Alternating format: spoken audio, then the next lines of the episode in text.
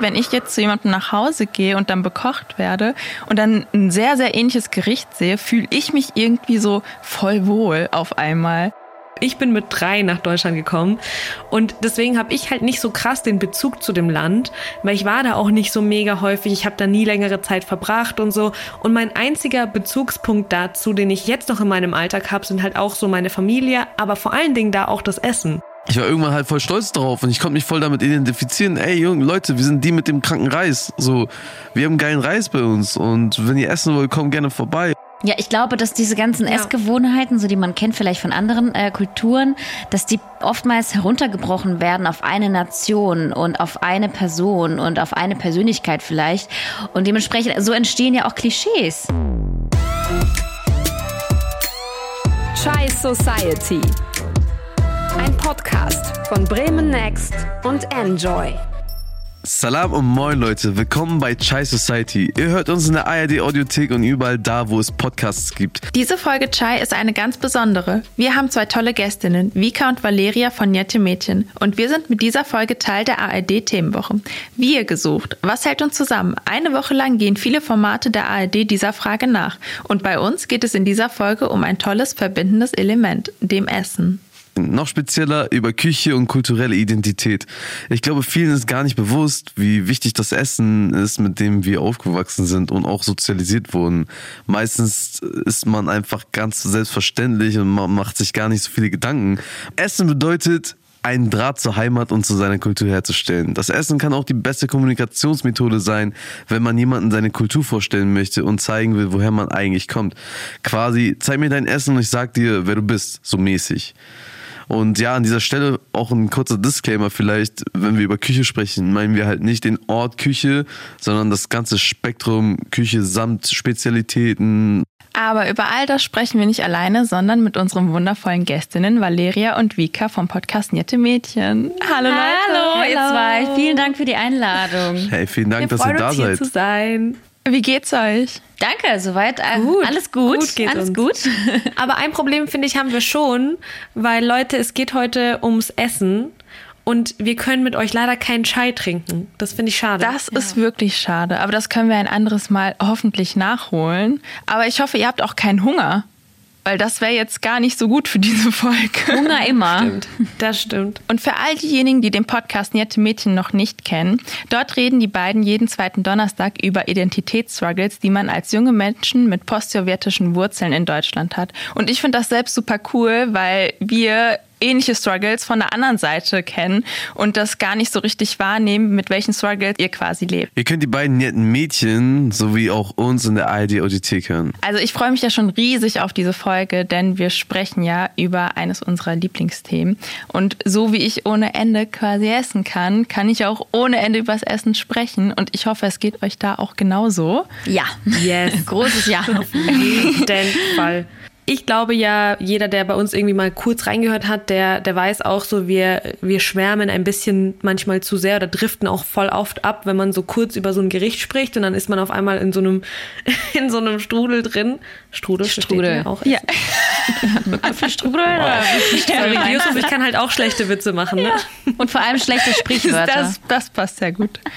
Ja. Ich fand das cool, ich muss direkt an Strudelkuchen äh, denken. Aber heißt es nicht Sprudelkuchen? Nein, nein. Das Strudelkuchen? Ist schon richtig Strudel. Ja, siehst du, das, das hat direkt mhm. Kuchen assoziiert. Also ist doch alles gut. Aber jetzt mal so richtig blöd gefragt, wie oft esst ihr beiden eigentlich so russisch?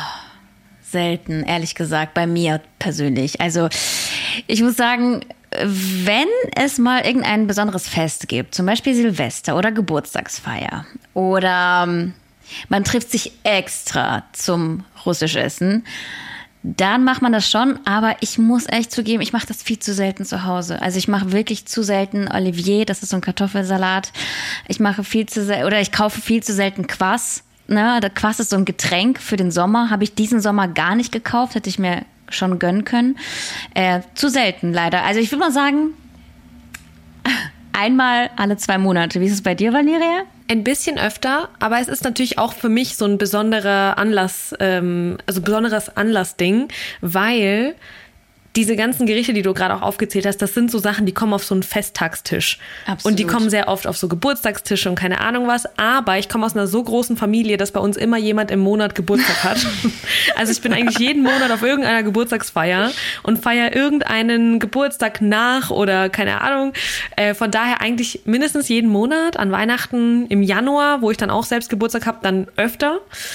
Ähm, aber man muss ja bei uns auch sagen, es gibt jetzt nicht so die typisch, das reden wir bestimmt später auch noch mal ein bisschen genauer drüber, aber es gibt jetzt nicht so viele russische Restaurants oder Restaurants, die unsere Speisen aus der Heimat überhaupt anbieten. Das heißt, wir haben gar nicht so viele Möglichkeiten, das irgendwo zu kaufen. Gibt's schon, aber sehr selten, sondern wir müssen es, wenn dann, selbst machen. Ja. Genau, das wollten wir später auf jeden Fall nochmal aufgreifen, weil das ein sehr wichtiges Thema ist. Aber bevor wir da springen, frage ich mich jetzt gerade, wie kann man jetzt sich russisches Essen eigentlich so vorstellen? Was sind so die Besonderheiten daran? Wie kann man das charakterisieren? Also ich würde es mal so beschreiben als, ähm, so wie ich das von zu Hause kenne, salzig, fettig, mit viel Mayonnaise, eingelegte Sachen, Fisch, geräucherte Sachen und viel Fleisch. Lecker. Also Ja, ich stimme allem zu. Da kommt noch ähm, vielleicht obendrauf eine extreme Süße. Also etwas, was extrem in Honig oder extrem in Zucker gemacht ist äh, oder irgendwelche Kuchen und Torten sind ein Muss und auch ganz andere so süße Spezialitäten, die unbedingt dann zum Chai eben zum Tee auf den Tisch kommen müssen. Ja, aber es ist, ich würde sagen, es ist kompliziert, weil wir kennen viele Gerichte aus unserer Kindheit äh, oder ich, weil ich in Russland ja auch geboren bin und da aufgewachsen bin, kenne ich das persönlich aus meiner Kindheit von damals, ähm, wie ich bei meinem Opa gegessen habe zum Beispiel oder bei, meinen, bei meiner Tante und meinem Onkel ähm, und die haben natürlich sehr viel Essen gemacht, aber im Prinzip, da muss man auch ein bisschen aufpassen, weiß man nicht 100 Prozent, ist es das russische Essen oder ist es vielleicht ähm, ein Gericht aus Usbekistan oder ein Gericht aus Georgien, weil Ja, ähm, das ist ja total äh, vielfältig. Und äh, wenn man bedenkt, dass in Deutschland rund 3,5 Millionen postsowjetische Migrantinnen leben, also nicht nur Russen und Russen, sondern auch ganz viele andere äh, Menschen aus postsowjetischen Staaten, aus Lettland, Georgien, Usbekistan, Ukraine und so weiter und so fort. Da kann man sich vorstellen, wie krass vielfältig die Küchen sind. Und ähm, man kann eben diese eine Küche nicht auf bestimmte Gerichte ähm, zusammenfassen, es ist unmöglich und wäre auch voll falsch, weil jedes Land hat seine eigene Küche. Deswegen kam, sind wir da immer so sehr vorsichtig, wie, wie wir das äh, sagen, ob das jetzt wirklich russisch ist oder ob das jetzt aus unserer Kindheit kommt. Du hast es ja jetzt gerade angesprochen. Ein Gericht, das du aus deiner Kindheit kennst, das du mit der russischen äh, Küche in Verbindung bringst.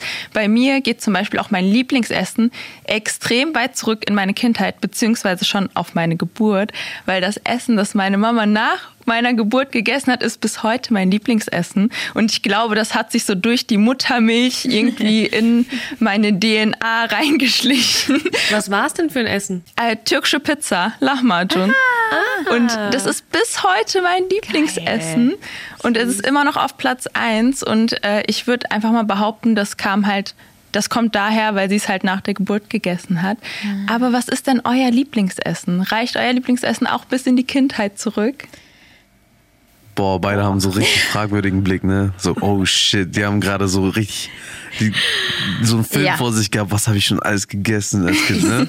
Ich habe das gerade richtig ja, in ja, voll. Augen Ich sehe gerade auch diesen Tisch vor mir mit krassem Essen, Tellern, Töpfen, Schalen, Salatschalen, was auch immer. Und oh Gott, das ist total schwierig, das eine Lieblingsessen zu finden. Hast, Kaviar. das ist ja auch so. Ja, ta, ne? Richtig stereotypisch. Doch, doch, das gibt es schon an. Ist so. Ist so, ist so. Also stimmt also das schon Kaviar, so. Schnittchen auf weißem Brot und Butter muss sein an Silvester zum Beispiel. Oh, Nice. lecker. Ich muss auch sagen, ich denke da irgendwie auch so an den Klassiker. Kennt ihr den, ich sag mal, russischer Salat in Anführungszeichen? Olivier? Nein. ich kenne das auch nicht. Sagt euch Leider das was? nicht. Das ist im Prinzip ein Kartoffelsalat. Da ist aber, also es macht auch jeder so ein bisschen anders. Also es gibt nicht so das eine klassische Rezept. Jedes, jeder Haushalt macht es so ein bisschen so wie, äh, wie man es halt irgendwie wahrscheinlich von den eigenen Eltern gelernt hat. Und Olivier, so wie ich ihn kenne, ist halt äh, Kartoffel, Mayonnaise beziehungsweise Remoulade und Schmand dazu. Ähm, dann kommt da noch ein bisschen so Stadtwurst, ne? Dann gibt's Erbsen, saure Gurken, normale Gurken, Möhren, Eier und das klingt, oder nee, noch, äh, was ist da noch? Zwiebel dabei? Habe ich was vergessen, Mika? Es ist ja Und auch manchmal, also du machst das das ja oft mit, mit Karotten, hast du mal gesagt. Und wir machen zum Beispiel gar keine Karotten Ja. rein. Ja. Siehst du, da fängt schon an. Aber das ist zum Beispiel so ein Ding, das, das esse ich sehr gerne. Das gibt's bei uns immer, wenn wir feiern. Und das hat für mich immer so ein bisschen, wenn ich das, wenn ich das schmecke, dann ist es für mich so, oh, ich bin, ich bin gerade zu Hause irgendwie. Das gibt's nur zu Hause genauso. Und ich versuche das auch immer nachzukochen, so wie es meine Mom macht, damit ich dieses Gefühl manchmal auch an anderen Orten, wenn ich nicht zu Hause bin, nochmal so reproduzieren kann, quasi. Das ist ja super cool, weil äh, ich kannte den Salat jetzt nicht, aber alles, was du gerade beschrieben hast, also alle Zutaten, die kenne ich auch. Und diesen Kartoffelsalat, den gibt's auch bei uns auf jeder Feier. Echt? Also ich kenne den Echt? auch mit Karotten, aber Karotten und Erbsen aus der Ja. Dose. Ja, okay. Und sauren Gürkchen, Aber ist ganz auch, wichtig, ne? Gekocht. Ja, saure Ja. Gurken, Kartoffeln, manchmal auch Ei und dann ganz, ganz viel Remoulade und manchmal auch ein bisschen Joghurt. Genau, meine Mutter Okay, mischt crazy. Naturjoghurt mit Mayo, damit es nicht so fettig ist. Ja, ja. Weil sonst Genau. ist es too much für alle Beteiligten am Tisch. Habt ihr uns eigentlich aber auch schon erzählt, wie oft ihr eigentlich euer Essen so essen könnt? Sage ich jetzt mal, das Essen, das ihr aus der Heimat kennt oder was ist für euch überhaupt so das Essen, was ihr mit zu Hause verbindet irgendwie? Bei uns Afghanen, jetzt ist das äh, relativ einfach. Bei uns ist immer wichtig, Reis mit Fleisch. Nein, Quatsch, aber auf Reis wird richtig viel Wert gelegt bei uns. Das ist sehr, sehr wichtig. Wenn dein Reis, also es gibt so ein Sprichwort, wenn dein Reis nicht gut ist, dann bist du kein Mhm. guter Koch. Also wenn dein Reis klebt, sagt man bei uns zum Beispiel, wenn dein Reis Aber welche klebt, Sorte von Reis? So Basmati-Reis. Basmati, okay. Basmati-Reis benutzen Ja. wir. Genau. Es muss richtig fein sein. Du musst es so quasi runterprieseln lassen können von Mhm. deinen Fingern. Es muss so Wie einzeln Salt Bay. runterfallen. Wie Salt Bay. Das muss mit deinem Reis passieren. Dann bist du ein guter Koch. Ah. Und unser Essen ist halt bei uns zu Hause. Ich bin halt groß geworden, und, äh, da, dadurch, dass meine Mutter oft gekocht hat. Und als ich klein war, hat sie eigentlich fast jeden Tag nur afghanisch gekocht. Das heißt, ich hatte jeden Tag Reis mit Fleisch. Nein, aber ich hatte Reis mit Fleisch und es gab bestimmte Suppen und voll viel Fleisch, aber auf jeden Fall. Also am Anfang habe ich es halt nicht so geil gefunden. Ich wollte immer so, keine Ahnung, ich wollte auch mal Schnitzel haben mit Kartoffeln oder so. Weiß nicht, das, das, das kannten wir bei uns nicht. Oder irgendwie Eierspätzle habe ich auch noch nie zu Hause gegessen bei mir, ne? Zum Beispiel. Also es gab bestimmte Sachen, die man so in Deutschland öfter essen kann, draußen in Kantinen oder so. Oder im Restaurant, aber halt nicht bei mir zu Hause. So, was, was ich liebe, ist Mantu. Das sind Teigtaschen mit Hackfleisch. Moment. So, ihr seid gerade so, ihr seid so, wait a minute. Mantu, oh- Das sind Teigtaschen, genau, Mantu. Und dann gibt es ja noch im Türkischen Mante. Mante. Das sind ja auch Teigtaschen. Da gibt's, die gibt es ja auch mit Fleisch oder halt ohne Fleisch. Orschak ist bei uns zum Beispiel Teigtaschen mit so Lauchzwiebeln und sowas. Aber dann denke ich mir so, warte mal, Mantu, Teigtaschen, Hackfleisch, das gab's doch auch mal im Russischen, oder? Absolut. Mante. Das sind gefüllte Teigtaschen und die essen, äh, also esse, esse ich auch total gerne. Es gibt ja auch das Pendant dazu, das sind kleine Pelmeni. Äh, also Mante sind einfach größere Teigtaschen und Pelmeni sind äh, kleinere Teigtaschen, gefüllt meistens auch mit äh, Fleisch. Ob das jetzt Putenfleisch ist oder Schweinefleisch oder Rindfleisch, das ist total unterschiedlich. Aber ich weiß auch nicht, wo die Oder wirklich eine Mischung herkommen. aus allen Fleischsorten. Genau. Kommen die, ist, also ich weiß, dass zum Beispiel eine Bekannte von meiner Mutter, die kommt ursprünglich aus Usbekistan und sie hat die ganz professionell gemacht und hat immer ähm, davon geschwärmt, dass ihre Mutter das früher gemacht hat. Also ähm, ja, auch da merkt man, dass es, äh, ich, ich weiß nicht, also es irgendwie dann nach Russland gebracht und uns dann ihre perfekten Mante gezeigt. Also ich habe mal, ich habe mal versucht herauszufinden, weil es eben, wie du sagst, so viele diese Hackfleisch in Teigkombinationen gibt, woher die Pelmeni kommen, also ob die wirklich aus Russland sind oder nicht. Und bisher alles, was ich dazu gelesen habe, war, dass es wohl sehr viele Theorien gibt, so große Mythen, woher das kommen könnte. Eine Theorie sagt auch aus China nach Sibirien gekommen und so, äh, aber auch ne Usbekistan oder also Griechenland habe ich auch gelesen, sehr viel unterschiedlich. Es ist wohl wohl nicht so ganz klar, wie sie nach Russland kamen, aber Fakt Fakt ist, sie werden auf jeden Fall sehr viel auch in Russland ge gegessen.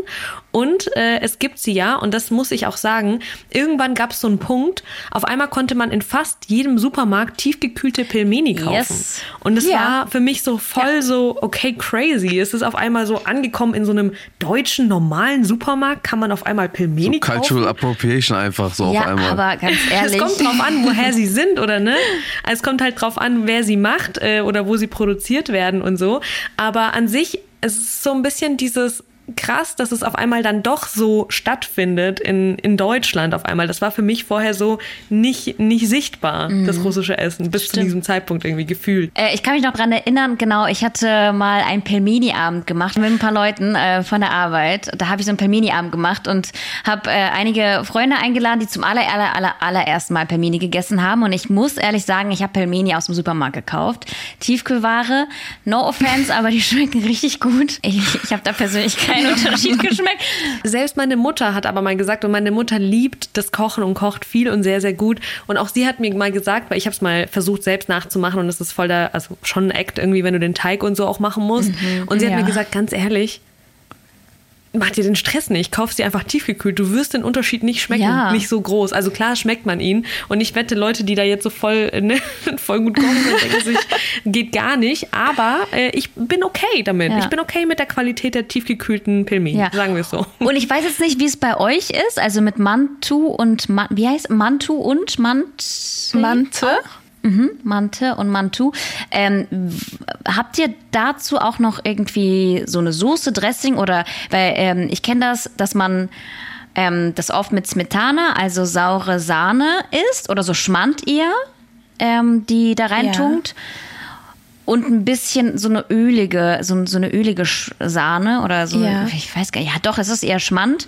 Oder mit Ketchup halt Classy. Echt? Wie ist es bei euch? Also wie. Ah, Ketchup hab ich noch nie gehört. Habt ihr da so eine Soße dazu oder ein Dressing? Also es gibt ja einmal ähm, so, ich sag mal jetzt original türkische Mante, kommt aus äh, Kayseri und da, die sind halt auch super klein. Man sagt, dass so 30 Mante auf einen Löffel drauf passen müssen. Oh, ähm, so und da klein. kommt dann, so. ja, extrem klein und voll aufwendig. Mante wird dort klassischerweise mit Joghurt gegessen. Äh, Also Knoblauchjoghurt und da drüber kommt dann aber nochmal ähm, Tomatenmark mit Öl. Das wird dann vorher erhitzt und dann kommt das nochmal so da drüber und das knistert dann auch so schön, wenn man das da drüber so verteilt. lecker. Boah, geil. Aber dazu muss ich auch sagen, also meine Mama kommt ähm, aus einer Stadt oder eher aus einem Dorf in der Türkei. Nee, meine Großeltern kommen aus, einer, aus einem Dorf in der Türkei, nämlich aus Possow. Und das liegt genau an der Grenze zu Georgien. Und eine Zuhörerin hatte mir sogar mal geschrieben, dass sie gerade ein Jahr in Georgien arbeitet und total oft das äh, Possow-Zeichen halt liest, also das... Ähm, äh, auf der Autobahn und das hatte mich irgendwie auch total gefreut. Und ähm, unsere Mantes heißen aber auch anders. Die heißen nämlich Chinkal. Ich kann das gar nicht richtig aussprechen. In Georgisches, ja. gibt- im, Ge- im Georgischen gibt's ja, ne? Ja. Ja, die sind denen extrem ähnlich und die haben Oh, auch eigentlich Chinkali. mehr Ähnlichkeit zu den russischen Mantes als zu denen, die eigentlich so in der Türkei gegessen werden. Also Fakt ist, es gibt auf jeden Fall eine Mante-Familie. So eine Fall. Menti- Menti-Familie. Und äh, es gibt die in groß und klein und dick und dünn. auch sehr divers. Also so wie du es beschrieben hast mit deinem Schmann, so ähnlich ist es auch bei uns, aber auch, auch so wie das Melton beschrieben hat. Wir haben auf jeden Fall auch Joghurt mit Knoblauch drauf. Und dann noch so, keine Ahnung, so eine Art Kichererbsen. Nee, nicht Kichererbsen, aber so, ich weiß nicht, wie man das nennt. Das sind so Kügelchen drauf. Sesam. Meine Mutter wird mich jetzt hassen, wenn sie das irgendwann hört. Und Hackfleisch packen wir nochmal rauf. Also, obwohl Hackfleisch drin ist, packen wir dann da drauf nochmal, also Hackfleisch Okay. als Soße. Und das ist halt das Geile an Mantu. Mir läuft gerade der Sabber durchs Maul. Einfach diese Soße macht das Ganze so geil. Also ohne die Soße mag ich Mantu nicht. Es ist so einfach nur Teig mit Fleisch. So richtig stumpf. Okay, aber wenn du die Soße isst, diese Tomatensoße dazu mit bisschen Hackfleisch und diesen, diesen Kno diese Knoblauchnote, das macht's Aber perfekt. können wir mal bitte, hey, Geil. zusammenfassen? Guck mal, Melte mit dem türkischen Hintergrund, du mit afghanischem Yusuf und wir äh, mit äh, russischem Background äh, kennen alle Mantel in irgendeiner Art und Weise. Also krass, das Ja. dann doch irgendwie So so, oder so ähnlich, ja. ja, so, dass man so Gemeinsamkeiten hat beim Essen. Ey, ga- ganz ehrlich, ich als Kind habe ich mich voll verarscht gefühlt immer, wenn zum Beispiel, ich hatte einen russischen Freund, der ist dann gekommen mit Pelmeni äh, und hat das so quasi zu einem Geburtstag mitgebracht zur Klasse und ich dachte mir so, ist das ein Prank? So will er mir jetzt mein afghanisches Essen zeigen? So, oder noch ein Beispiel, was mir halt eingefallen ist, wir haben bei uns Afghanen, das habe ich auch mal in einer Folge erwähnt gehabt, wir haben äh, so äh, Süßigkeiten, so, ein- so ein Gebäck mit, also das ist so eine Rolle, die gefüllt ist mit Creme. Und das schmeckt süß. Ah, ja. Sagt euch das Ja, was? ist das so eine, so eine härtere Rolle? Ja, ist so eine härtere Rolle, so eine harte Außenschicht, was quasi gebacken wird.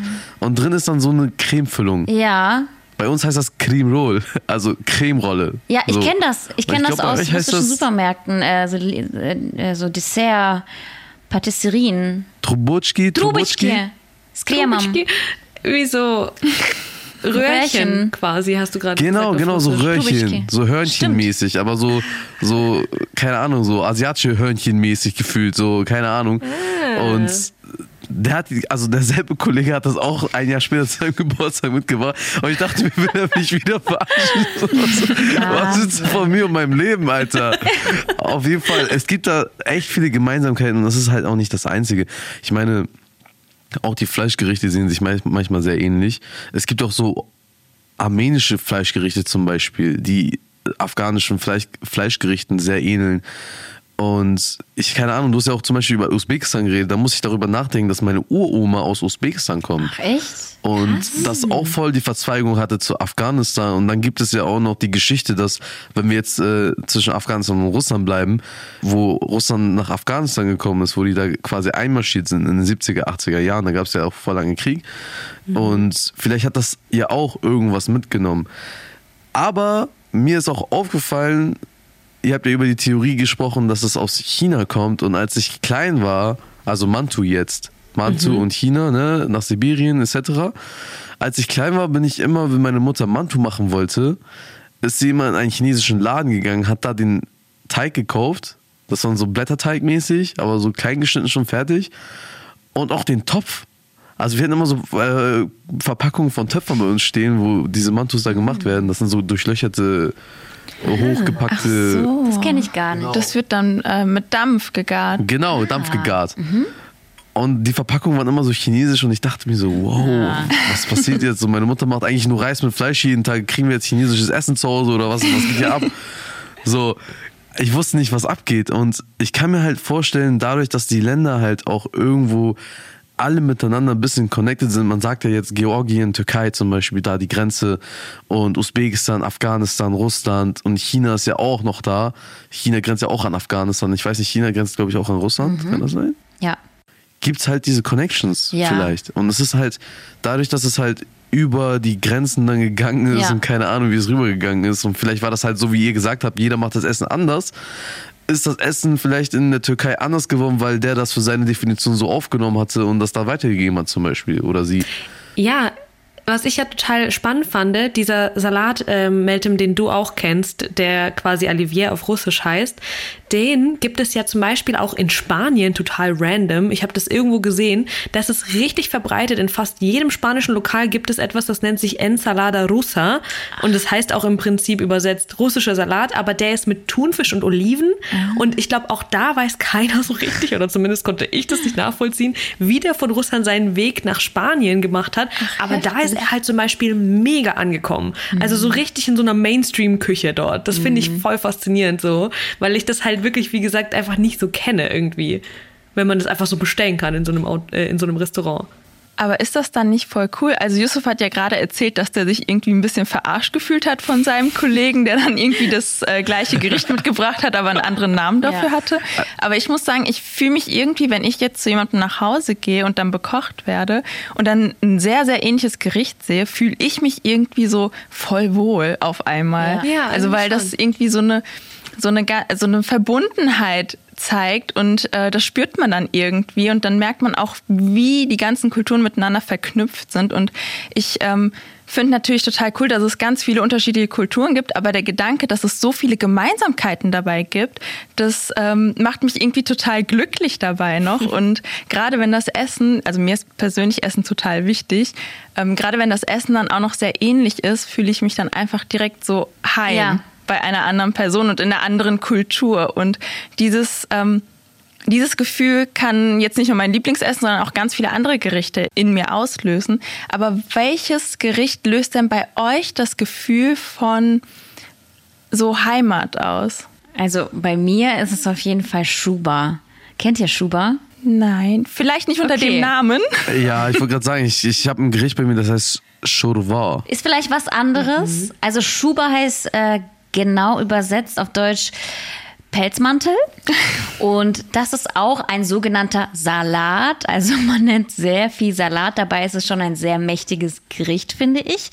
Und das ist ein Schichtsalat. Ähm, und zwar kommen unten Zwiebeln rein. Dann wird ein bisschen Mayo drüber gemacht. Dann kommen äh, Matjes oder Hering drauf. Äh, schön alles platt gemacht. Dann wieder so eine Schicht Mayo. Dann äh, geriebene, gekochte Kartoffeln drüber. Dann wieder so eine Schicht Mayo. Dann geriebene rote Beete. Ich glaube, ihr kennt das Muster, oder? Ja, Lasagne? Das erinnert mich an Lasagne. Ja, Schicht für Schicht, Schicht für Schicht.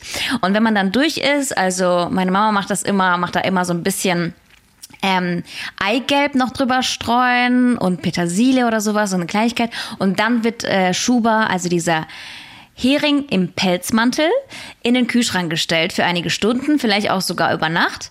Und am nächsten Morgen, wenn das alles durchweicht ist, wenn, wenn dieser Schichtsalat komplett alles aufgenommen hat, von Hering ein bisschen, ein bisschen von Kartoffeln, ein bisschen von der roten Beete, äh, es schmeckt Wahnsinn. Und das ähm, verbinde ich total mit, ja, auch mit äh, dem Essen von zu Hause und von damals und äh, gibt's auch nur bei uns. voll Du hast den mir mal in die Arbeit mitgebracht, Vicky. Weißt du das noch? Stimmt. Wie hast du dich dabei Und gefühlt? Hast du dich ja, heimisch also ihr müsst- gefühlt? Ja, schon ein bisschen zu Hause. Schon ein bisschen zu Hause. Das war schon krass für mich, weil ihr müsst dazu wissen, so wir zwei kommen eigentlich aus unterschiedlichen Städten und haben nochmal in einer ganz anderen Stadt gearbeitet. Und da bist du dann schon irgendwie teilweise relativ weit weg von deiner Familie. Und wenn Ja. dann auf einmal deine russische Kollegin mit einem Gericht kommt, was du jahrelang gegessen hast auf allen möglichen emotionalen Festen und so, das ist auf einmal irgendwie, auf einmal bist du so kurz da hingebeamt und die ganzen so deutschen Kollegen, die so und Kolleginnen, die so um uns rumgegangen sind, waren so, was esst ihr da? Ja. Das ist so komisch für die gewesen, weil das halt für die, nee, die kennen das nicht und ich war so, ey, geh weiter oder probier's, Genau. und, aber du darfst es jetzt nicht kommentieren, weil ich bin gerade glücklich. Ja, genau. So ungefähr war das. Was ist es denn bei euch? Wir haben ein Gericht, das heißt Korbuli Palau. So Korbuli. Ich habe es vorhin schon versucht auszusprechen. Sprich's mal aus. Krapuli Palau. Korbuli, das muss aus dem Hals kommen. Dieses Kuh kommt aus dem Hals. Also, ah. Vielleicht habt ihr es schon mal gesehen. Das ist ein Reis, wo auch Rohrzucker reinkommt und äh, auch quasi Fleisch. Aber es gibt es auch mittlerweile ohne Fleisch oder gab es auch schon immer. Ich weiß es nicht. Rohrzucker, deswegen wird es halt braun.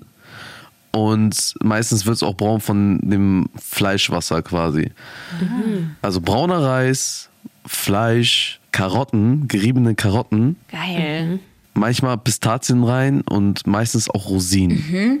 Also alte okay. Rosinen, also nicht alte Rosinen, sondern getrocknete Rosinen. alte Rosinen.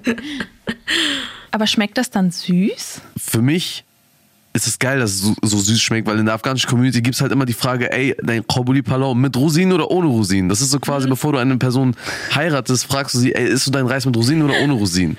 Warum Das gibt's ist ja eigentlich wie immer, mit ne? der Oliventheorie. Ja, warum gibt's immer diese Rosinen-Hater? Met Your Mother. Ich verstehe, also ich verstehe es auch nicht. Ich, ich meine, Rosinen kann ich auch nicht auf Dauer so hart essen, aber bei dem Essen, ich lieb's einfach. Das ist für mich, es ist für mich, es gibt mir einfach auch diese Heimatgefühle, weil ich mir denke, guck mal, diese, so eine Art von Kombination gibt es hier nicht in der Nähe. Sowas habe ich noch nie gesehen. Einfach so Fleisch mit Rosinen und Karotten. So, what the fuck? Und immer wenn ich diesen braunen Reis sehe und ich komme nach Hause, dann denke ich mir so, ey, geil, Alter. Ja, aber voll cool, dass das bei dir so ist, weil ich muss sagen, jetzt ist es bei mir genauso, aber das war nicht immer so. Also in meiner Jugend habe ich auch voll oft gedacht, boah, jetzt schon wieder türkisches Essen, wenn meine Mama gekocht hat. Und ich dachte mir immer, boah, irgendwie will ich was anderes essen, irgendwie will ich was anderes probieren zu Hause. Aber jetzt bin ich irgendwie auch immer so happy, wenn es zu Hause, wenn ich meine Eltern besuche, wieder so geiles türkisches Essen gibt. Ich freue mich da richtig drauf und ich packe mir immer was ein. So gerade in meiner Studienzeit, als ich in Köln gelebt habe, war es halt in meiner Mini-Küche. Ich hatte quasi gar keine Küche, muss man dazu sagen. Also unmöglich so gut zu kochen, wie es halt zu Hause ging. Und dann war ich immer richtig happy, wenn meine Mama mir was eingepackt hat und ich das mitnehmen konnte. Und dann dachte ich so, boah, geil, die nächsten zwei Tage sind schon mal gesaved und ich muss dann nicht noch irgendwie was kochen und habe so Ey. richtig geiles einheimisches Essen und nicht das immer so eine Tiefkühlpizza. Das fühle ich vor allen Dingen bei mir. Meine Mutter lässt mich gar nicht gehen. Sie dreht mir immer noch irgendeine Tupperdose an. Ich habe so viele random Tupperdosen, die dann auch immer so bei mir zu Hause rumflattern, weil die immer, meine Mutter gibt oh immer so mit und macht noch so, ich hier, halber äh, Olivier hier noch rein und da nimm noch ein paar Piraschki mit und hier Geil. ist noch das über und ich habe noch Kartoffeln mit Fleisch gemacht und das und ich sage dann immer, ich, das, ich kann das gar nicht alles essen. Doch, nimm das mit. Sie will richtig, dass ich das halt noch weiter esse und nach Hause nehme und davon noch tagelang mich ernähren kann. Aber kommen wir mal zurück zur kulturellen Identität. Ich weiß nicht, ob das bei euch auch so war. Melvin, du hast es ja auch schon so ein bisschen angeschnitten gehabt.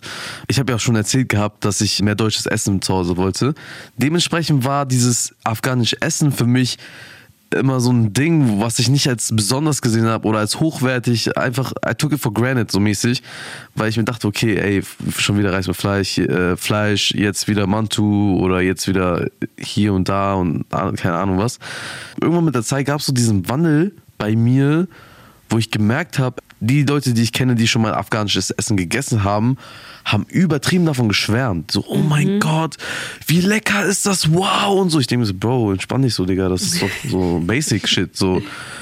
Und keine Ahnung, das war halt für mich so, warum drehen die so drauf durch? Und als ich das halt bemerkt habe oder gecheckt habe, dass, dass die kulturelle Küche bei mir dass sie voll den Impact auf andere Leute hat, habe ich dann irgendwann gelernt, das wertzuschätzen und mir zu denken, Alter, ich habe einfach hier so äh, kulturelles Gut, was richtig wertvoll ist, was ich hier in Deutschland habe, aus Afghanistan quasi und mich auch immer an die Heimat zurückerinnern kann. Also, also ich war noch nie da, aber ich meine, ich kann an die Heimat denken mhm. dabei.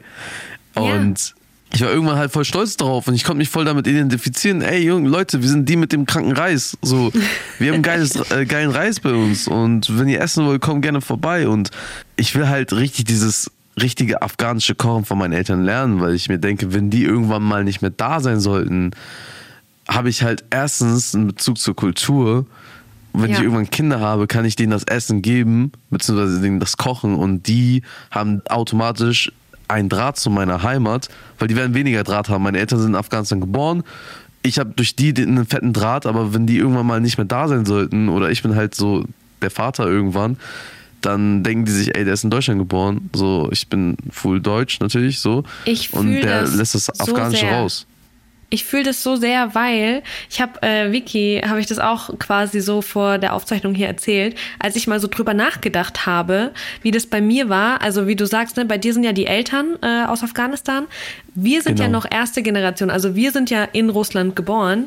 Vicky war länger mhm. da, also sie ist erst mit 14, oder? Mit Soweit elf. ich das richtig erinnere. Ähm, bis, ah, mit, mit elf? Ja. Sorry. Egal.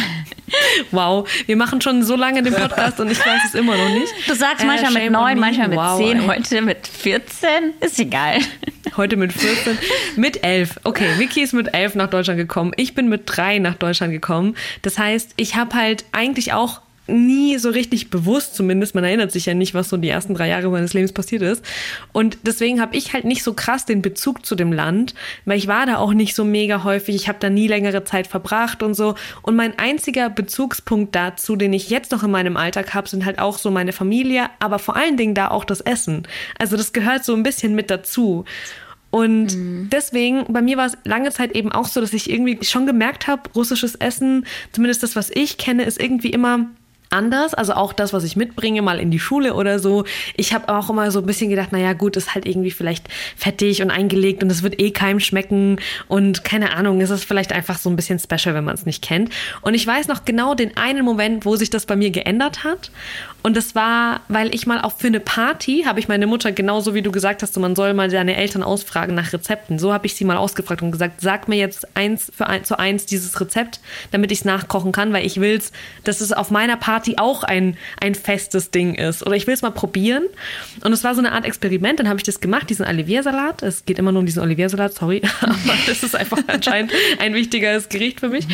Und bei dieser Party, da warst du auch, Vicky, dabei. Das ist vor ein paar Jahren gewesen. Da habe ich so einen riesen Badge gemacht, weil ich dachte, komm, da sind so viele Leute eingeladen. Wir haben zwei Geburtstage gefeiert und so, das kommt hoffentlich weg. Mhm. Und ich habe dann gesehen, wie auf einmal abends so die Leute fast schon so über der Schüssel ge gehangen sind und sich das so reingestellt haben. Die haben auch gar nicht mehr so Teller genommen, sondern so direkt aus der Schüssel rein. Das liegt eventuell an der einen oder anderen Flüssigkeit, aber. Ey, aber das, war, das hat anscheinend gut getan, dieser Salat. So, und ja. zwar so gut, dass die gar nicht aufhören konnten zu essen. Und dieses Bild hat mich so glücklich gemacht, mhm. dass da diese deutschen Leute sich so über meinen russischen Salat gefreut haben. Und seitdem ja. fragen mich auch immer die Leute so, kannst du diesen Salat nochmal machen? Kannst du den nochmal machen? Kannst du den nochmal irgendwie mitnehmen? Und das ist irgendwie so, auf einmal denke ich mir so, es ist ein geiles Essen. So, warum habe ich das so lange nicht so wahrgenommen oder so, ne? Wieso habe ich so lange irgendwie ja. schlecht davon gedacht? Vielleicht schaut es nicht so geil aus wie irgendwie fancy Gerichte oder so, aber es ist lecker. Es mhm. ist lecker und es ist cool, wenn das irgendwie auf einmal dann so Leute, die damit null Berührung hatten, auch realisieren. Mhm. Ey, voll. Und ich finde, das ist eigentlich mit das beste Kompliment, das man äh, einem Koch oder einer Köchin machen kann, über die Schüssel herfallen. Und Stimmt. vielleicht kennt ihr das ja auch. Also ähm, sehr oft wird, wenn man an die türkische Küche denkt, denkt man vielleicht in erster Linie an den Döner. Ich weiß nicht, ob das auch eure erste Assoziation damit ist. Ah, okay, Baklava, ja, das ist, das ist äh, auf jeden Fall. Platz zwei. Ja, okay. so Döner, Baklava und drittens türkische Pizza. Ich denke an die Kartoffeln. Kartoffeln, die gefüllt sind mit unterschiedlichen so, ähm, es gibt doch so ein, ach mein Gott, ich weiß leider jetzt nicht den Namen, aber. Ah, du meinst Kumpir-Teller. Oh. Kumpir, ah, ja. Guck mal, stimmt, es gibt jetzt auch immer mehr Kumpir-Läden. Mhm. Aber ähm, so meine erste Assoziation mit türkischem Essen ist irgendwie traurigerweise der mhm. Döner, obwohl das eigentlich gar nicht so bekannt oder doch, es ist schon in der Türkei bekannt, aber es ist nicht ein Gericht, das klassischerweise irgendwie gegessen wird. Kommt aus und Berlin, das voll, oder nicht? Ja, ja, eben. Ja. Es, kommt ja, es kommt ja nicht mehr aus der Türkei. Ja, und der schmeckt auch ganz anders in der Türkei. Und Witzig. ich finde das dann so traurig, dass wenn man irgendwie denkt, lass mal türkisch essen gehen, dann ist es halt wirklich immer nur so das klassische, ja, Döner oder keine Ahnung, türkische Pizza. Und dann finde ich das voll traurig, dass so eine ganze Küche darauf reduziert wird, auf Sachen, die du halt an einem Imbiss bekommst. Und ja. wenn man jetzt so mhm. nachdenkt, oh, lass uns mal was Schönes essen gehen, dann denkt man direkt, wo gibt's denn was Feines? Vielleicht irgendwie was, ein italienisches Restaurant oder vielleicht französisch. Und wenn du dann türkisch essen gehen willst, dann kannst du das in deiner Mittagspause quasi machen. In meiner Wahrnehmung Wahrnehmung gibt es irgendwie so eine, wie so eine Wertetabelle und äh, so europäische Gerichte sind irgendwie wertiger und alles andere ist dann irgendwie nicht gleichzusetzen damit. Nehmt ihr das auch wahr oder sehe ich oder sehe nur ich das so? Und wie ist es mit der russischen Küche? Weil das kann ich nicht ganz so einordnen, weil so viele russische Restaurants sehe ich leider nicht. Also mir sind jetzt gerade zwei ähm, Gedanken in den Kopf gekommen, als du über zum Beispiel den Döner gesprochen hast. Zum einen habe ich mich schon sehr, sehr oft gefragt, warum es immer wieder zum Beispiel bei syrischem, libanesischem, türkischem Essen ähm, Imbus, Imbissbuden eben gibt. Also kleinere Imbissbuden und nicht ein Ort, ein Restaurant, wo ich mich reinsetzen kann und das Essen mit äh, meiner Familie genießen kann in Ruhe, wo man dann nicht, äh, ich sag mal, gehetzt dann aufstehen muss und weitergeht. Also nicht auf die Hand, sondern eher beim Sitzen, dass es auf die Teller serviert wird. Also es gibt immer wieder diese kleinere Imbissbuden und dabei würde ich wirklich super gerne öfter mal ähm, ja in so ein libanesisches oder türkisches Restaurant richtig reingehen und da länger Zeit verbringen. Äh, es gibt auch mittlerweile ganz gute und ganz schöne Restaurants, aber die kommen halt so langsam, zumindest äh, nehme ich das so in Duisburg mhm. wahr. Und ich kann mir vorstellen, dass eher so dieses Streetfood-artige oder Imbissartige ähm, daher kommt, also meine Großeltern waren ja GastarbeiterInnen und die haben höchstwahrscheinlich eher irgendwie immer was Schnelles und was relativ Günstiges mhm. essen wollen. Etwas, was die so auf die Hand mitnehmen können. Und dadurch, dass ja viele Musliminnen kein Schweinefleisch essen, wollten vielleicht sehr viele dann doch einen eigenen Imbiss haben, wo sie sicher gehen konnten, dass da vielleicht kein Schwein drin ist. Das ist jetzt nur meiner Vorstellung so, ich weiß es nicht, aber ich kann es mir sehr gut vorstellen, dass das vielleicht der Grund sein könnte. Super spannend. Ja, bei uns war es mal so lustig, weil Vicky und ich öfter mal in so, wenn wir russische Restaurants irgendwo sehen, dann schreien wir kurz auf und sagen, schau mal, da, gibt's gerade ein russisches Restaurant. Es ist irgendwie jedes Mal was Besonderes für uns, weil man das halt da, weil man halt nicht so oft reingehen kann oder nicht so oft sowas gibt oder so. Aber äh, an dieser Stelle mal eine Frage von mir. Ich, ich also ich, ich habe, glaube ich, noch nie in meinem Leben ein russisches Restaurant gesehen oder vielleicht nicht wahrgenommen. Ja, das ist es. Und äh, deswegen frage ich mich, warum gibt es halt die nicht so oft in dem Sinne? Also so, ich kann jetzt natürlich nicht die eine Antwort darauf geben, aber ich habe das nämlich auch versucht herauszufinden.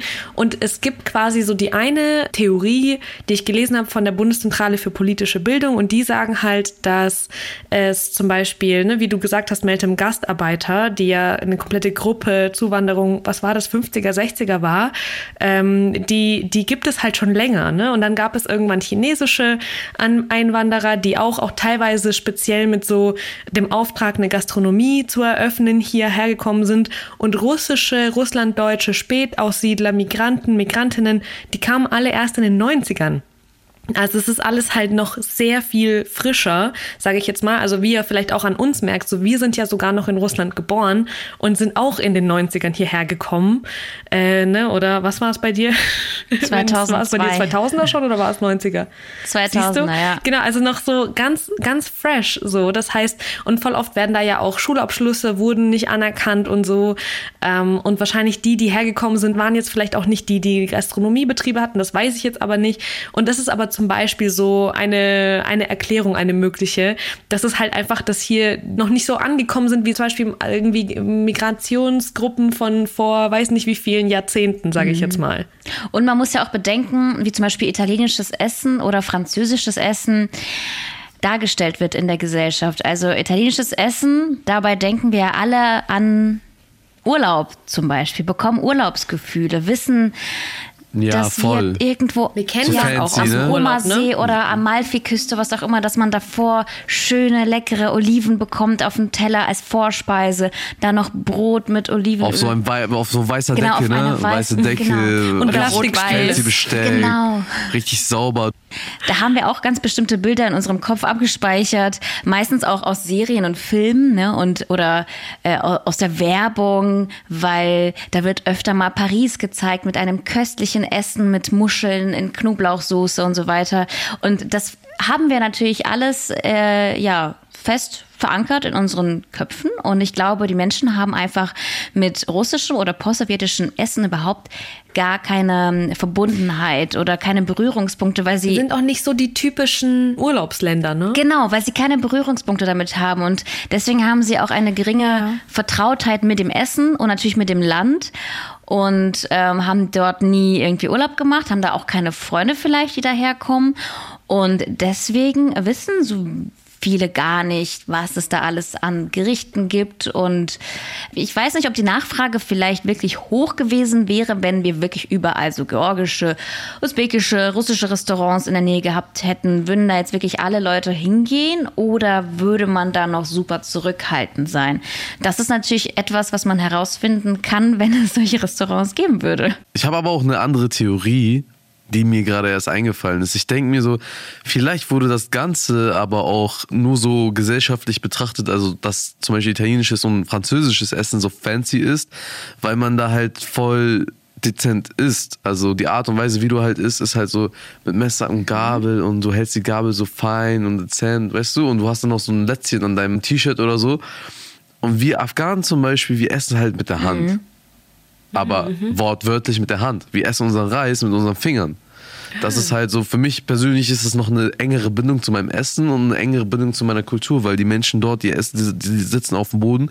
Das haben wir früher immer, immer gemacht, wenn Besuch bei uns zu Hause war. Wir haben einen, Teppich auf dem Boden gelassen und darauf das ganze Essen Ah, hingestellt. Da haben wir im Sitzen auch, gegessen. ja. Das ist halt so, das ist voll wichtig gewesen.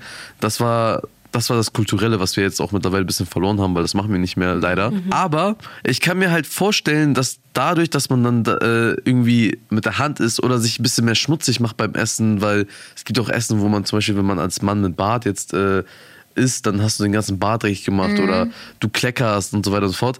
Und so eine Pizza zum Beispiel oder Pasta ist dann leichter zu essen, sag ich mal, und dezenter zu essen oder so ein Schnitzel. Das kannst du richtig schön schneiden, ein Stückchen. Es gibt ja zum Beispiel auch eritreische oder äthiopische Restaurants, wo man ja auch mit der Hand isst oder so. Ne? Man hat ja manchmal so diesen äh, sauren Pfannkuchen oder was auch immer und kann Genau, das da. Also das gibt's genau. ja auch. Also deswegen weiß ich gar nicht, ob sich das so äh, ausschließt, das eine das andere. Also ich wette, man kann auch geil in so ein Restaurant gehen, wo man halt weiß, hier ist die Etikette, man isst oder man kann mit der Hand essen. So. Ja, das kann man auch. Also bei uns äh, im, an afghanischen Restaurants, die gibt's ja auch mittlerweile viele, äh, isst man auch mit der Hand. Oder wenn man in indische Restaurants geht, also als Afghane gehst du gerne auch persisch oder indisch, indisch oder pakistanisch essen, weil die Küchen sind sehr nah aneinander. Aber ähm, was, worauf ich hinaus wollte, ist, dass es von der Gesellschaft her vielleicht als weniger betrachtet wird oder als äh, weniger fancy oder weniger High Society mäßig betrachtet wird, weil man sich vielleicht, also vielleicht denken die das halt unbewusst, weil man halt mit der Hand ist und oder sich dreckig macht. Aber ich finde, also Yusuf, du hast das gerade schon selbst ein bisschen gewertet. Du meintest ja, dass das mit der Hand nicht so fein ist, aber ich finde, das muss zwangsläufig gar nicht sein, weil wenn ich jetzt mit der Hand esse, dann bin ich ja ungeübt darin und dann kann ich viel mehr kleckern. Aber jemand, der das ja wirklich täglich macht, der ist ja viel besser darin und deshalb finde ich das auch gar nicht, also deshalb würde ich das auch gar nicht werten. Ich, ja auch nicht. Also ich, ich, meinte, halt, ich meinte halt nur damit, ich könnte mir vorstellen, dass man so denkt, weil ich, Ja. für mich ist es ja auch nicht so. Für ja, mich ich ist es glaube, sogar dass besser diese ganzen. Essgewohnheiten, so die man kennt vielleicht von anderen äh, Kulturen, dass die äh, oftmals heruntergebrochen werden auf eine Nation und auf eine Person und auf eine Persönlichkeit vielleicht. Und dementsprechend, Ja. so entstehen ja auch Genau. Klischees. Und dann Ja. Menschen, die voll. damit keine Verbindung haben und dann auch noch diese äh, Klischees dann auch schon im Kopf haben, ähm, haben eher so eine distanzierte Haltung zu diesem Essen, was ja gar keinen Sinn Ja, ergibt. ich kann das auch voll verstehen. Und dazu fällt mir auch ein, ich habe mich auch einmal so voll extrem geschämt, als meine Mama uns was eingepackt hatte für unterwegs. Also ich war mit meinem Bruder auf der Gamescom und meine Mama hat uns natürlich etwas eingepackt und zwar so wie so einen eigenen Döner, so Pide mit Fleisch. Und das hat sie dann noch in Alufolie gewickelt und es sah halt echt aus wie ein Döner. Und dann standen wir mit meinem Bruder so in der Schlange, weil der irgend so ein Autogramm von irgendeinem YouTuber haben wollte. Also von so einem Streamer. Und dann packen wir das so aus und ich habe mich so voll dafür geschämt. Es hat super Ja. lecker geschmeckt. Aber ich dachte mir so, oh nein, die anderen riechen das. Und dann höre ich schon von hinten, wie einer so gemacht hat und so, hä, was riecht denn hier so? Und ich so voll, Ich hasse sowas. so voll heimlich versuchen, meinen Döner zu essen. So was juckt dich Ja. das, Alter? Riech mal dein eigenes Essen. Und wenn dein Essen nicht riecht, dann sorry, Digga, da hast du Pech gehabt. Ja, Ich muss auch sagen, ich war mal in einem russischen Reisebus und bin damit dann nach Frankreich gefahren, weil das war so, da war ich noch sehr jung und hatte nie so viel Geld, ne? Und es war so eine möglich, eine günstige Möglichkeit, nach Paris zu kommen. Und dadurch, dass das komplett russischsprachig war, also alle Leute das über ein russisches Reisebüro gebucht haben, gab es irgendwann so, du fährst da ja relativ lang hin so, und irgendwann gab es so einen Moment, wo das so alle ihre Tupperdosen ausgepackt haben. Dieser gesamte Bus hat so intensiv gerochen nach Fleisch und nach Fisch und nach Ei und nach Knoblauch und so. Und das Ding ist so, äh, es war okay, also ich kenne das ja so, aber ich hatte dann einen deutschen Freund dabei, der hat das schon ein bisschen gestruggelt damit. Also ja, der, Ah, ja. ja. Meine Eltern zum Beispiel, die sprechen ja auch fließend Russisch. Krass. Keine Ahnung warum. Die haben es nicht in Afghanistan gelernt, als So die Russen krass. reingekommen sind, weil die waren damals viel zu jung. Die haben es hier in Deutschland gelernt. Ganz kurz, mein Vater hat es einfach so gelernt, weil er halt viele russische Freunde hatte und meine Mutter hat das, hat das aus Eifersucht gelernt, weil sie immer wissen wollte, was mein Vater da beredet am Telefon. Also da denke ich mir so, ey, wo ein Wille ist, seitdem ich das weiß, weiß ich, wo ein Wille ist, ist ein Weg und die reden halt beide fließend. Wow. Okay. Ja, und dementsprechend ist das Umfeld von meinem Vater halt auch sehr russisch und ich habe mit ihm auch sehr viele Tage erlebt, wo ich dann mit ihm und seinen Freunden russisch essen gegangen bin oder äh, ich war auf russischen Partys und Hochzeiten und ich habe da echt viel erlebt und deswegen haben wir auch ein paar Sachen adaptiert. Also auch wenn ich jetzt nicht afghanisches Essen esse, ist es halt auch so, wenn ich mal was, wenn ich was esse, was von einer anderen Kultur kommt, ich freue mich darüber. Ich, ich habe trotzdem meinen Spaß, wenn ich sowas esse und es, es macht auch Spaß. Und an dieser Stelle kann ich auch zum Beispiel sagen, das gleiche gilt fürs Russische. Also ich würde es mir zumindest wünschen, dass was so russisches Essen angeht, dass das vielleicht irgendwie, oder nicht nur russisches, sondern auch alles, was so postsowjetisch ist, ukrainisches, polnisches, äh, kasachstanisches, äh, usbekisches, also alles mögliche. Das ist so, so viele geile Gerichte, georgisches Essen auch, ey, das ist, liebe ich so sehr. Das gibt's nämlich in Russland sehr, sehr viel. Mhm. Ähm, und das würde ich mir einfach wünschen, dass es so mehr Optionen gibt und die Leute sich dann auch irgendwie so ein Bild von machen können und nicht nur dieses eine Gericht durch irgendein eine Freundin oder einen Freund kennen, sondern halt irgendwie mehr, mehr Sachen kennenlernen können. Ja. Ja, es kann auch sein, dass sich dass sich halt mehr vermischt jetzt in nächster Zeit, weil wie wir schon festgestellt haben, wir haben Gemeinsamkeiten und es wird bestimmt Leute geben oder es gibt auch schon Leute, die auch von allen verschiedenen Variationen so für sich das Beste rauswählen und ihre eigene Kre äh, Kreation machen. Und dann ist das irgendwann vielleicht ein neues Gericht, das weiß man nicht. Wie dein Vater, der Kaviar halt, zum Frühstück isst. Ja, zum Beispiel. Und ich finde das halt krass. So viel wie wir jetzt über Essen gesprochen haben, habe ich echt Lust bekommen, etwas essen zu gehen. Und ich glaube, das haben wir gleich auch hoffentlich vor. Und ich werde es mir wirklich zur Aufgabe machen, ein russisches Restaurant rauszusuchen und einmal richtig lecker russisch essen zu gehen. Und alternativ, bis ich das Restaurant gefunden habe, hole ich mir einfach die Tiefkühlpizza. Sehr gut. Die werden dann hoffentlich auch erstmal äh, bis dahin reichen. Aber ich werde mich auch durch weitere Küchen ausprobieren, weil ich merke gerade, dass total viele Küchen gar nicht in meiner Wahrnehmung auffallen. Und das finde ich total schade, dass das dann so ein bisschen untergeht. Deshalb werde ich mir eine ganze Liste mit Restaurants machen und ich gehe ja eh gerne draußen essen. Dann werde ich alle abklappern und ich freue mich schon extrem darauf. Aber ich hoffe, dass ihr jetzt auch nicht allzu hungrig geworden seid nach dieser Folge. Danke für das sehr, sehr coole Gespräch, was uns allen, glaube ich, ein bisschen Hunger bereitet hat. Danke euch. Und es war richtig cool. Es war echt schön, euch hier Spasiba. zu haben. Pajasta. Danke euch für die Einladung und man, ne, noch ein Podcast-Tipp hinterher, wenn ihr jetzt äh, Bock habt, noch mehr Content von unserer Kombination Chai Society und Jette Mädchen äh, zu haben, dann kommt mal rüber zu uns, weil da gibt es noch eine Folge, hm. die wir jetzt aufgezeigt haben. Ja, Mann. Schaut vorbei bei den netten Mädchen und Chai Society. Hört ihr in der ARD Audiothek. Yeah. Und überall da, wo es Podcasts gibt. Aber bevor die Folge jetzt hier zu Ende geht, wir haben noch einen kleinen Tipp für euch. Ich meine, ja, wir haben so viel über Essen geredet und es gibt ja auch Beef. Beef kann Essen bedeuten, Beef kann aber auch Streit bedeuten. Beef kann eine richtig gute Sache sein, denn wenn ihr richtig streitet, könnt ihr Konflikte damit lösen. Das sagen Pros, die sich damit auskennen. Also ein Promi-Anwalt, eine Debattierclub-Präsidentin und ein Kommunikationspsychologe. Die verraten euch in der aktuellen Folge des Flexicon-Podcasts, wie es mit einer stabilen Streitkultur klappt. In der Beziehung, im Job, mit Bros. Denn darum geht's ja in der ARD-Themenwoche. Zusammenhalten statt zu spalten. Also hört mal rein im Flexikon. Das gibt's überall, wo es Podcasts gibt. Zum Beispiel in der ARD-Audiothek. Das ist die Podcast-App der ARD. Viel Spaß, Leute. Dann macht's gut. До свидания, приятного аппетита. Пока. Пока. Ciao, ciao. Пока, пока. Ciao. Chai Society. Ein Podcast von Bremen Next und Enjoy.